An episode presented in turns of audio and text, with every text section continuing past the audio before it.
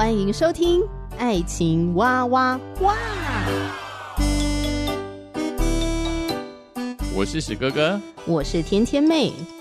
各种情感话题，挖掘深度与广度，挖出感动与温度，为其中的美好惊叹不已。哎，是惊叹还是惊悚啊？以轻松漫谈的方式畅聊各种情感话题。爱情啊，我挖我挖我挖挖挖。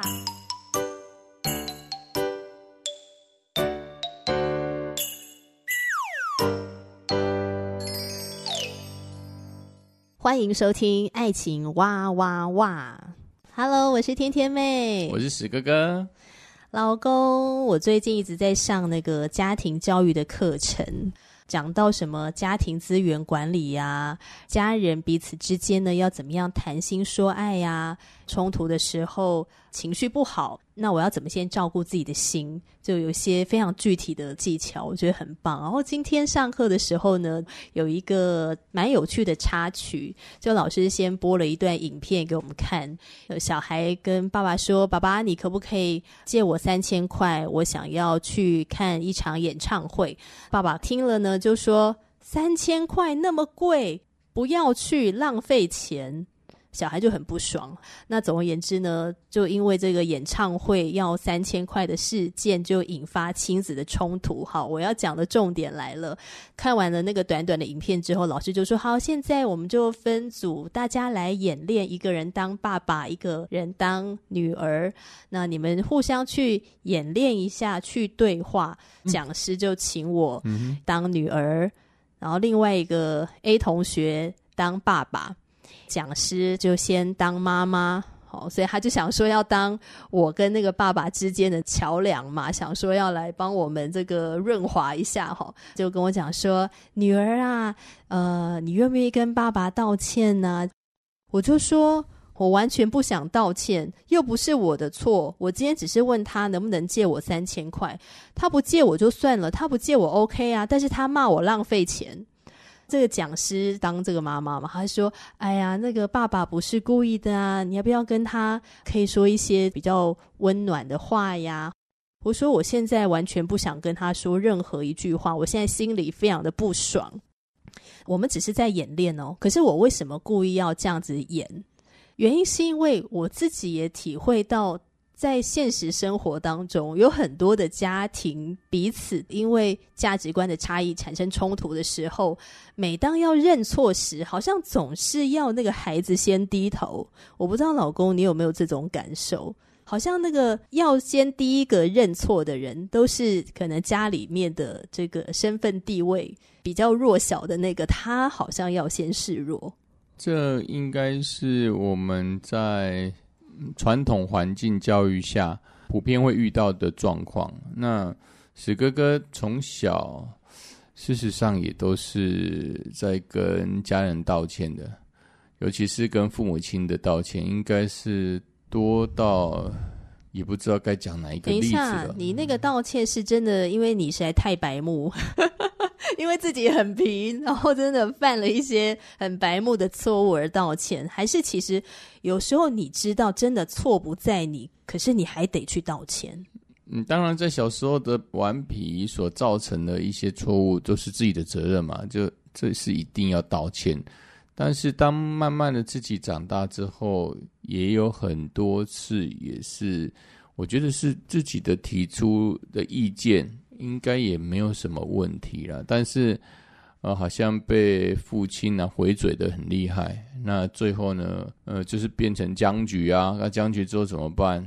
有时候呢，就是去道歉；那有时候就是不欢而散了、啊。嗯、呃，我为什么一定要先服软？我就跟你硬到底。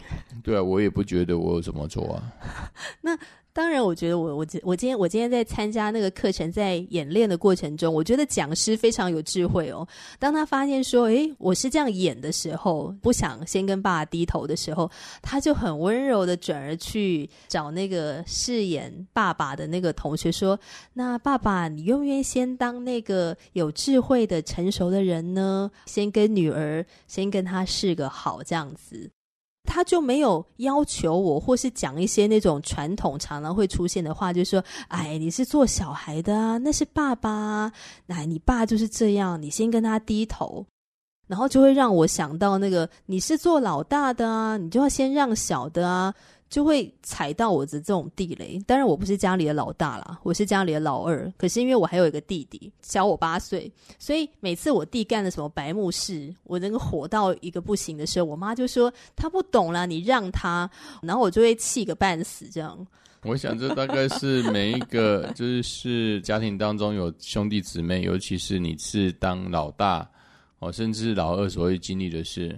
那现在史哥哥所服务的补习班的小朋友，不管是国中生、国小生，大概听他们的很多的抱怨，也都是在父母管教当中常常会偏心啊。我想这些事呢，真的是多如过江之鲫呀。嗯，今天在节目当中要聊的这个话题呢，叫做父母呢不肯承认的错。那当然就是指我跟史哥哥我们俩的一些生活经验。所以定出来的这个题目，那为了要讲这个题目呢，我们要吃一个甜点，我称之为诚实豆沙锅饼。老公是你最爱的红豆，嗯，也可以叫做诚实豆沙包啊。就吃下去之后呢，你就要大胆的、诚实的讲出来。真的是，如果想起来，很多人应该是还是咬牙切齿吧。嗯、呃，那当然对史哥哥来说呢，也不是说咬牙切齿啦，只是觉得说好像比较属于比较、呃、类似的，应该说也不想提起，但是每次想起又觉得蛮痛苦的事。那你要不要讲一下？你已经吃了诚实豆沙锅饼了，来快、呃！正好呢，现在呢要让我先统整一下思绪，有有些事情真的就尘封了很久。等一下，天天妹再聊起她自己的。经历之后，我就会想起，好像我有类似这样的经历，所以不是不敢讲，就是它尘封在我的心底，尘封太久，可能就还没有醒来吧。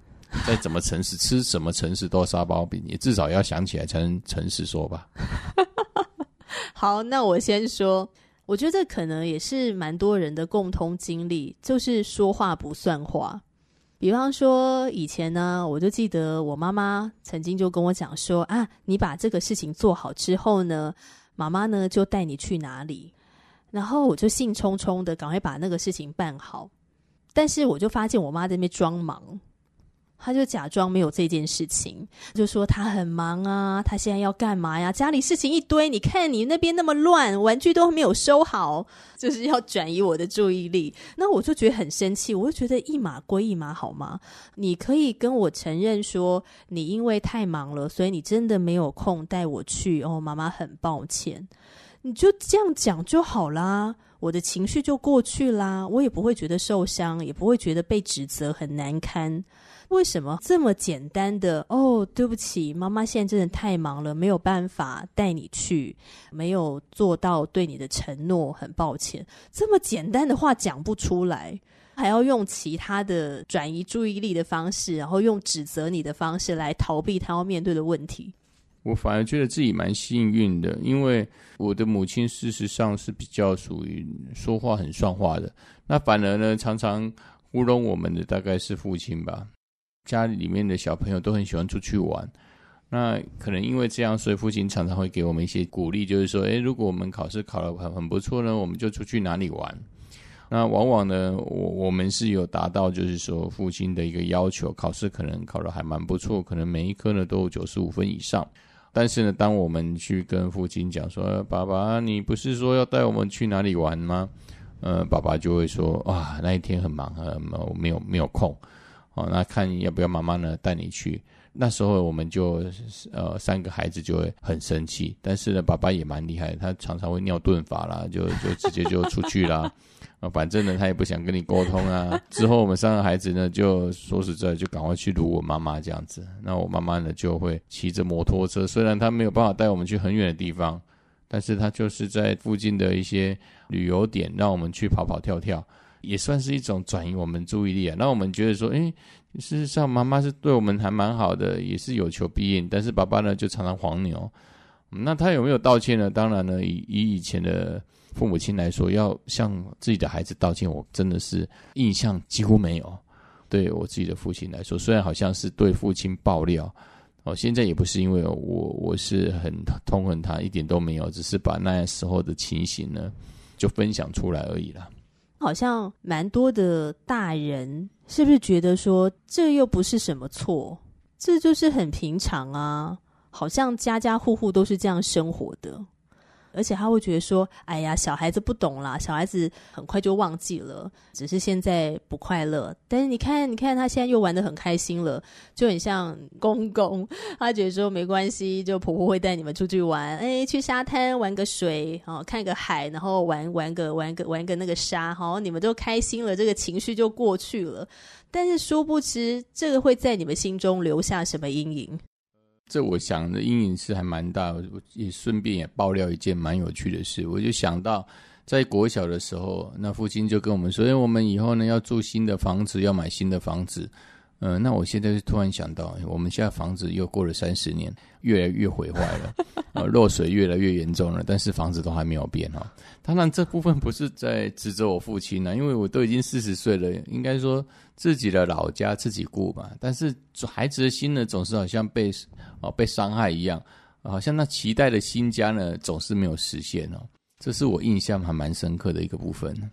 我觉得我们现在聊天的内容会让我想到有一个。电影叫做《玻璃城堡》，哦，这这真的是一个很经典的电影诶，我很推荐大家去看。女主角呢是一个很厉害的作家，非常的会写作、说故事。那这个遗传来自于他老爸，他爸就是一个非常会说故事的人，呃、很会编织故事，让孩子信以为真。编织故事，事实上什么都不做，但是他的故事真是令人引人入胜啊，让人家听了呢都觉得非常的高兴。还有就是，好像就快要实现了，但是一点都没有动作，也没有，也没有任何的实现的一种可能啊。没错，所以为什么会叫玻璃城堡？应该说，他们呃生活在一个虚拟，也就是在谎言当中，呃，在成就他们的梦想，但事实上这都全部都是假的啦。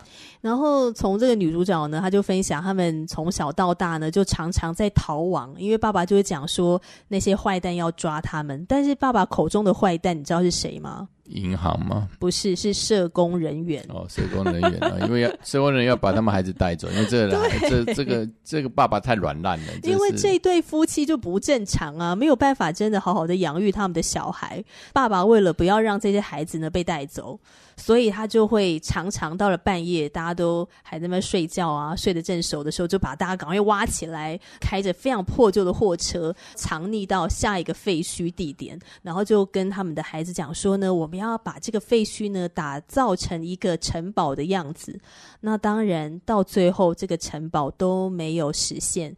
那女主角呢也在这个当中清醒过来。那女主角其实也受到很大的创伤。好，anyway，这个呃现在不是要聊这个电影哦，我觉得回到我们自己的一些亲身经历，就在家庭当中，在亲子关系里面，其实我觉得做儿女的或是做父母的。其实我觉得彼此之间都很需要真诚的道歉，可是好像很多时候我们都没有去 get 到我们到底错在哪里。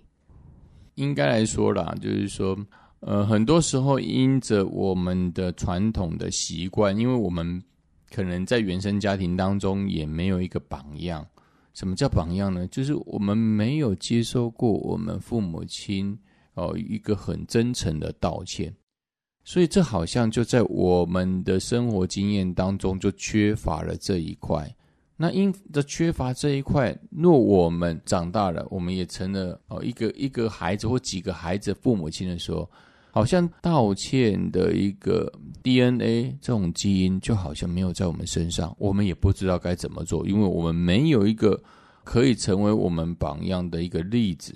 而且在这个教育的体制之下啊，好像也很少遇到，甚至是经历到我们周遭的哦朋友之间哦有所谓的自己的父母亲跟孩子道歉，所以我觉得这是一个需要很需要学习的功课诶。不过我觉得要能够真诚的道歉，就是说到底有没有意识到自己真的做错了。不见得我们现在就有能力把这个错误改正，因为有的那个错误犯了之后，他可能是无力回天的。就好比说我爸就我妈会犯错，我爸爸当然也当然也会犯错，他们都不是完人。今天聊这集也不是一直在疯狂要指责这些做父母亲的，他们有他们自己生活上面的难题，跟他们自己本身的呃软弱跟限制。但提到我爸爸，比如说他在投资上面好了，就是他这几年呢投资失利，就赔了非常多的钱，然后又负债。当我们在跟他谈这个事件的时候，他就不愿意跟妈妈道歉，然后他一直不表示自己做错，他一直强调说投资就是会失利呀，他就是有风险呐，不承认自己犯的错误就是在投资之前呢，没有先好好的查证清楚，就把一笔钱投进去，而且还是在没有能力去负担那个风险的情况下，他又去借钱，然后又投进去。是不是当承认错误的那一刻，会让人觉得非常的没有面子？好像我这个人呢，就是被打一个大叉。所以为了不要去面对这个，所以我不想要承认我的错。那当然我就不用道歉。嗯，我是真的很觉得哈，在这个文化当中，道歉好像是一个很羞耻的一个嗯举动一样，好像你道歉就好像你就是没有任何地位了，你好像什么都失去了。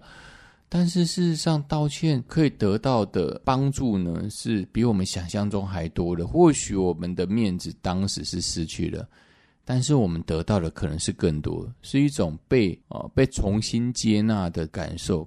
我觉得是很可惜的啦。嗯，那你爸妈有跟你道过歉吗？呃，我在很小的时候，在国小二年级的时候，我记得我母亲跟我们讲过。过年的时候，他零用钱就不会把我们收起来，他就会让我们自己运运用。我觉得这是给我们一个很大的一个鼓励。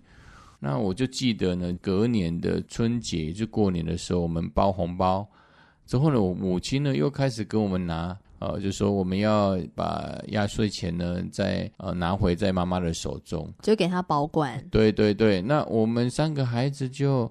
就跟妈妈说：“妈妈，你在去年就跟我们讲啊，讲说我们零用钱可以自己弄啊。刚开始他是说，诶，他有说吗？结果呢，慢慢的我也不知道为什么，说妈妈就说啊，可能是妈妈忘了。那既然你们都有说妈妈有讲这句话，那我零用钱，那你们零用钱我就交给你们了。”如果妈妈呢有误会你们的部分呢，妈妈就向你道歉。这这个部分我是印象是很深刻的。那之后呢，我们从国小三年级之后，压岁钱都是我们自己处理。那这部分是史哥哥印象最深刻的一个部分。我觉得是呃非常不一样的感受。那种不一样的感受就是，哎，原来妈妈是会向我们道歉，而且。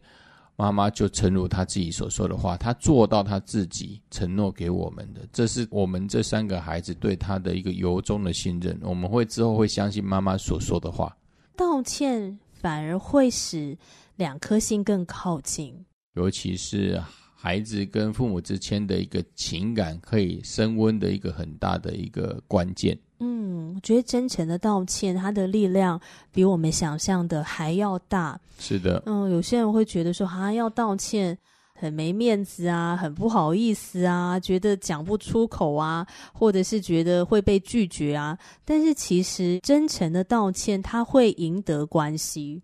我觉得在夫妻之间，丈夫跟妻子之间的关系也是要常常道歉的，因为我们是非常的靠近啊，像唇齿相依，常常就会咬到彼此，大大小小的点都有可能会冲突。那很多时候我都没有真的要伤害史哥哥，可就会不小心伤害到你。那这时候呢，就很需要真诚的道歉。对，因为呢，很多时候我们都是无意间冒犯别人。尤其是言语之中，我们常常会说的很快，但是呢，说的很快之外，我们也常常忘记我们的承诺是什么。那也就是因为我们常常健忘的一个特性，尤其是夫妻之间的一个相处当中，会引起很多的。诶，我们要不要来讲一下，我们最近对彼此说的道歉是什么？这一定要先由天天妹先讲，为什么？因为史哥哥有时候呢，就是你说你的记性吗？对对，我你不是都说记性很好？没有，我都是那个一定要由天天妹先讲一个故事，你少来，呃，我才会突然就想到什么事。因为我我是一个不太会记恨的，但是如果当对方呢，你，你，的，你的头讲讲讲出来之后，我就会突然想起。当然这，这这是呃史哥哥的一个开玩笑话，但是我的记忆是原则上是这样。你突然让我讲想说，哎。我们有哪一个事件让让我很不爽？其实很多时候，说实在的，我都还是要 呃对方提起来之后，我就会想到。记得也曾经在节目当中跟听众朋友分享哦，就是饼干送人事件。史哥哥很喜欢吃一种古早味的饼干，然后有一次呢，他就订了很多包。然后我就想，哎，这个饼干好多哦。那他一个人也吃不完呐，因为我也不吃。那我就想说，啊，我拿去送给别人好了。然后还有呢，公公送的咖啡是很好的咖啡。那刚好我的姐姐呢，也是很喜欢喝咖啡的。咖啡那么多包嘛，那种滤挂式的，那我就送个几包给姐姐这样子。但是在送之前，我没有先跟你讨论过，那我就自己做了这个决定。那为什么这么理所当然做这个决定？我会觉得这是我们家的东西嘛，是我们彼此共有的东西。那我就觉得啊，你应该不会 care 这个饼干或是这个绿挂咖啡，所以我就很自然而然的跟别人分享。等到做了这些事情之后呢，呃，有一天跟你聊到的时候呢，你就突然跟我讲说，都没有先跟你讲，就拿去送人这样子。那虽然你没有直接跟我讲说你在生气，或是你会不高兴，但是那个口气跟表情，我就察觉到不太对了，所以我就赶快跟你道歉说：“老公，对不起，我错了。那我错在哪里？我错在没有先经过你的同意。”虽然我们夫妻是共同财产制，当然也包括这个饼干跟咖啡，但是我处理这个财产之前，我也要先问过你啊，问过你，我可不可以跟我的朋友或是跟我的家人分享？发现说你你应该是会感受到不被尊重，而心中有点小不爽。那在那个当下，我就觉得不行，我要赶快说对不起。那为什么我要赶快说对不起？是因为我很在乎史哥哥心里的感受，所以我要赶快真诚的道歉。对这件事，事实上刚开始是不认为说自己会受到影响，因为我觉得天天妹会送一些东西，也是因为她呃很喜欢那一些朋友或是自己的家人，我觉得这是无可厚非的。呃，不过之后会想一想，会想到什么？因为虽然我们是就是共有财产，但事实上每一个人买的东西仍然是要经过对方的同意，这样子去送会比较好。那当时呢，天天妹呢提起他，他有观察到，因着啊，他把我的东西拿去送给别人的时候。那他问我的一些感觉，我就我就把我的心里面的话就跟他说一下。所以那时候感觉是怎样？呃，心情还是不会开心的啦，还是会觉得，嗯，你怎么把我订的东西送给别人呢？所以情绪是什么情绪？情绪？呃，是有点气愤的，但是又又觉得我好像，如果这样的气氛，是不是表表示我是个小气的人？好像我就是需要需要去用一个理性的东西把它压住，但事实上我觉得这是不对的，应该是还是要把心情呢要跟天天妹说明、嗯、哦，就是说我有这样的一个感觉，让她可以知道我重视哪个哪个部分。那有些部分事实上不是我不送，只要我们两个人可以彼此沟通达成共识，那当然要送给谁那就不是个问题喽。诶，那你之前是跟我做什么道歉啊？在疫情的时候呢，史哥哥都有一个应该说一个习惯，就是在疫情快要爆发或是已经爆发的时候，就疯狂的在线上呢买一一大堆东西，尤其是买一大堆食物啦，什么水饺啦，什么牛排啦、包子啦这一些东西哦。那事实上呢，我我当时我自己就很自私的觉得说啊，这个干嘛问呢、啊？反正最重要是疫情有东西吃就好了。但是呢，我们家冰箱就已经被塞满了，塞满之后呢。那他的东西就没办法塞了，那刚开始呢，呃，天天妹呢就在旁边呢，就说：“老公，你怎么把那个冰箱呢都买了那个水饺啦，还是买了一些牛排啦，还有买了这么多的那个挪威青鱼啦，买了好像十几个，而且你都不吃，重点是你还不吃这样子。” 那刚开始我真的没有那种病识感，我会觉得说，反正就买这些东西，就是慢慢把它消嘛。但是呢，直到呢，天天妹一直跟我反映，我真的会觉得说，诶，真的我的这样的一个习惯需要因着他而改变，而且我是真的是得罪他，因为我太重视，应该说我太自私了。我觉得自己的食物应该他就吃就好了，我我觉得不不需要去尊重他的一个个人感受，也就是说我不尊重他的饮食，觉得我是侵犯到他的的权利。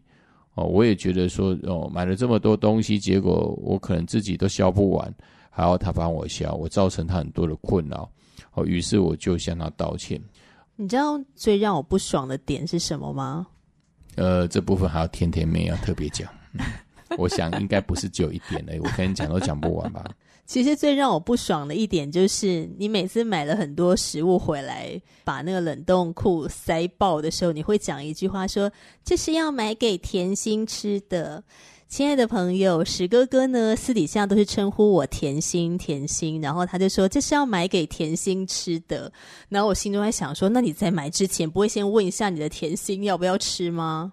而且都买一堆啊，一堆是吓死人，水饺两三百个以上啦，什么最不爽的地方。对，而且我还都会认为说，我们这个水饺应该很棒哦。这个水饺是从某某那个 拍卖中心去看，那个那个评分都是五，都是四四点五分的，所以我觉得那一定是很好吃。但是事实上，可能是我的想法就是说，嗯，这其实是我我爱吃的，也不一定是天天妹妹爱吃的。但是我常常就会以一种理由，就是，诶，你也会很喜欢吃啊，这是为你为你买的。但事实上，就是为了自己的口腹之欲而把那个。就说了一个就是假借的借口，之后往他的方向塞，把那责任推给我，制造一个烟雾弹。呃，这就是一种完全不负责任的一个呃借口了。家人之间也是很常犯这种错啊，明明就是自己想要，但是自己没有承认。就像你刚刚说的三个关键字，叫病识感。对，这部分是我觉得是个最大关键。为什么彼此之间的道歉这么少？我觉得关键还是在我们不觉得自己有错啊，没有觉得自己有错，我觉得何来道歉呢？这才是最最好笑的一个部分。对，那当然很多人会询问说什么是病视感？我觉得蛮简单的，尤其是在亲子之间还是夫妻之间。我们就想想看，我们的另一半对我们最大的一个，对一般人来说就叫碎念；另外一半对我们最大的碎念，往往就是他所看到我们急需要改变，而且需要去改进的一个部分。